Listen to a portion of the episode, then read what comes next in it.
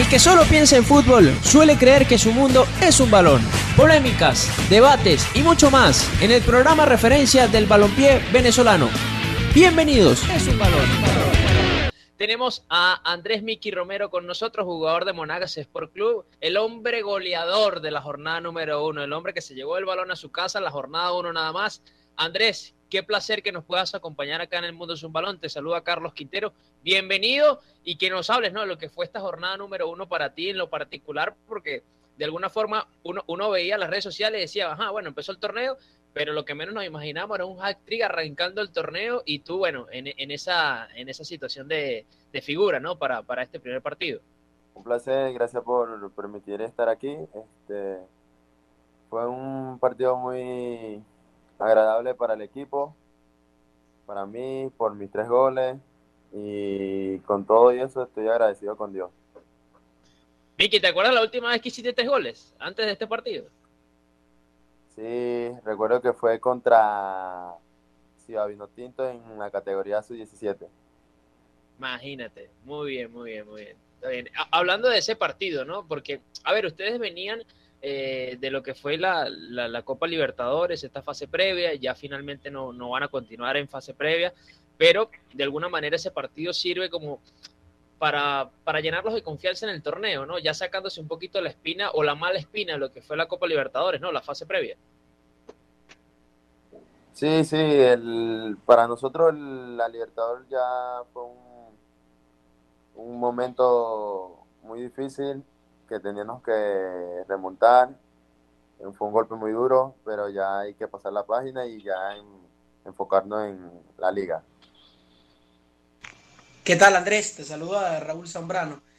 A ver, el equipo, antes de entrar en, temas de la liga, vamos a, repasar lo que fue esa eliminatoria de, de Libertadores.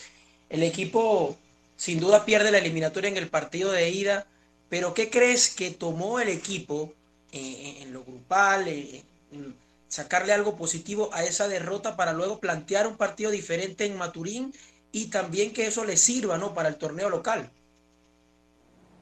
Sí, el equipo estaba acoplándose, nosotros estábamos eh, llegando uno por uno y poco a poco el equipo se estaba integrando, uniéndose como un grupo y así fue pues. El partido contra Minero fue una un partido muy muy grupal en todo el equipo, en todo el, entorno, fue muy bueno. Miki, ¿qué tal? Por acá te saluda Javier Semelero, un placer tenerte por acá por el programa. Eh, Miki, Johnny te ha utilizado en diferentes posiciones, tanto volante central como carrilero, lateral derecho, medio derecho, te ha empleado en distintas funciones y distintos roles. Eh, yo te quería preguntar en cuál posición te sientes más cómodo y cuál es el rol que más te gusta cumplir dentro de todas esas posiciones en las que te tiene considerado el entrenador. El profe me toma en cuenta en algunas posiciones, sí, es verdad. Eh, yo desde pequeño juego volante 5 y volante 8, donde me siento más cómodo en jugar, soltarme, pero juego igual cualquier posición que me ponga y la aprovecho de la mejor manera. Muy bien. Mira, por acá nos pregunta Elías López. Eh, lo que pasa es que tiene un tema con la señal, pero te quiere preguntar con respecto a el inicio de la Copa Libertadores sin ritmo del torneo local, porque ustedes cayeron goleados allá en la visita y luego golearon a Mineros. Él pregunta que si crees que arrancar el torneo tarde pudo influir en lo que fue su rendimiento, el rendimiento de ustedes en la Copa Libertadores. Este, para nosotros, nosotros el equipo hubo llegando jugadores poco a poco, no arrancamos directo con, un grupo lleno ya enfocando en la pretemporada, iban llegando poco a poco los jugadores y nos estamos acoplando poco a poco entre grupos y no sé si costó en el inicio de la temporada, pero la, la pretemporada sí nos ayudó un poco en conocernos, aunque todavía nos falta y eso. Miki, porque, a ver, nosotros nos preguntamos, bueno, pero eh, ¿qué, cuál es la diferencia tan marcada que puede existir entre el fútbol venezolano y, los jugadores, o digamos los de Copa Libertadores, ¿no? Tú desde tus actividades, lo que tú pudiste palpar, que jugaste estos dos de, de estos compromisos de, de, Monagas y viendo el nivel del torneo, ¿cuál crees que hace la diferencia en este tipo de escenarios donde es todo nada, donde es una llave que no te puedes equivocar por detalles, eh, donde eh, ya bueno, ya no vale lo del gol de visitantes, pero antes sí, sí valía, pero ahora no está. ¿Cuál consideras tú que pudiera ser esos detalles que el, jugador venezolano, los equipos venezolanos deberían cuidar si quieren eh, tener eh, competitividad en próximos años? de mi parte, no equivocarse, trabajar, porque no para, no llegar a no tener un buen ritmo, eh, también cómo es trabajar personalmente y todo es también de la mente, tener personalidad para entrar al partido y no cometer tantos errores. Muy bien. A ver, Raulito. Miki, eh, a ver, ya, tuviste la oportunidad de, jugar el, Clásico Oriental, hiciste esos tres goles.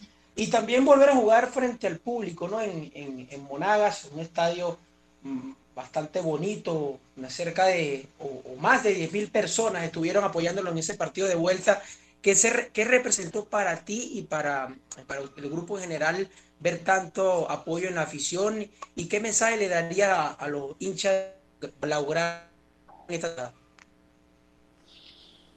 Este fue un placer eh, estar con nuestra hinchada aquí en el Monumental, donde lo dimos todo por el equipo, por ellos, por la familia. Y bueno, también darle las gracias a la barra, que es, es una barra donde siempre está con nosotros en las buenas y en las malas. Muy bien. Miki, una pregunta, porque bueno, ya para, para cerrar agradeciéndote estos minutos con nosotros, eh, ¿te gusta ver los partidos del, torneo local como tal, digamos, para, cuando te toca enfrentar después al jugador, digamos, te, disfrutas ver los partidos previos de la jornada, digamos? Sí, sí, nosotros, cada quien nos toma, nos dan un tiempo para ver los partidos, cuando estamos concentrados, cuando estamos en la casa. De mi parte yo agarro un tiempo para ver los juegos de la liga. Por ejemplo, que hoy juega Caracas Lara, nos toca ver los partidos dentro de un rato y... Muy bien. Y, y, tú principalmente, ¿qué es lo que más observas en un partido? Digamos, si te toca la próxima semana, no, no, recuerdo ahorita qué, qué, rival les toca la próxima semana, pero, pero ¿qué es lo que más evalúas tú puntualmente en un partido? Eh, cómo se preparan, cómo están ellos tácticamente, cómo se presentan en el partido, el 11, los jugadores que nos van a tocar marcar y eso. Muy bien.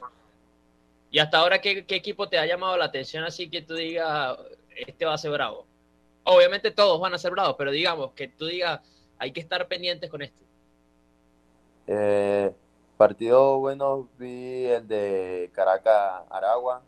Ajá. Un partido de ida y vuelta, el Aragua con un poquito de, con menos pretemporada que nosotros, que arrancó de último, fue creo que el equipo que arrancó de último sí, es verdad.